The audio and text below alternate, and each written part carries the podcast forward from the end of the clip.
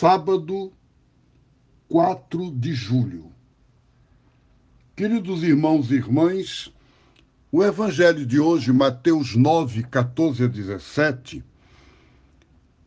mostra uma discussão ou diálogo que os discípulos de João Batista fazem a Jesus. Eles perguntam a Jesus por que é que nós, discípulos de João, e os fariseus costumam jejuar e os teus discípulos não jejuam. E Jesus responde a eles que na Bíblia o jejum tem o sentido de uma espera, de uma vigília. É como se eu dissesse para vocês: você me convidou para um jantar ou um almoço hoje à noite, então eu vou ficar hoje o dia sem comer muito, que é para poder chegar na hora da comida e aproveitar a comida ao máximo. Então o jejum é um tempo em que a gente se prepara para comer. Não é um tempo em que a gente acha que Deus não quer que a gente coma, que Deus gosta que eu fique com fome e por isso eu faço jejum como penitência. Não. É um autocontrole da minha vida para eu poder aproveitar melhor a festa. Então o jejum é sempre de vigília. O jejum me lembra uma música do Chico Buarque de Holanda, nos anos 70. Quem me vê assim parado, distante, parece que eu não sei sambar. Estou me guardando para quando o carnaval chegar.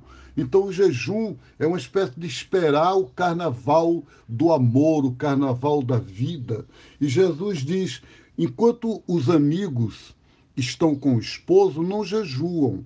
Quando o esposo é tirado deles, eles jejuarão. Então, outro dia, a minha querida irmã Rejane me disse: lembre que hoje tem muita gente que jejua para cuidar da saúde. O jejum no sentido do cuidado melhor com a saúde. Não come isso, não come aquilo, por higiene pessoal, não por motivos religiosos. E está muito bem, está ótimo, é isso mesmo. Quer dizer, a gente tem que ser capaz de viver, comer para viver melhor, e não o contrário, viver para comer. Então, nesse sentido, o jejum é muito importante como profecia de um mundo novo. E Jesus diz: tudo tem que ser novo. Não adianta colocar remendo novo em roupa velha. Então, essa religião da lei, do preceito, de um Deus que condena, de um Deus que castiga, de um Deus que quer ver a gente sofrer, isso é falso.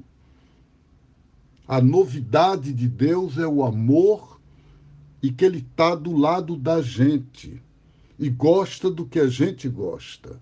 Um grande abraço a vocês, queridos irmãos e irmãs. Um bom final de semana e até amanhã, se Deus quiser.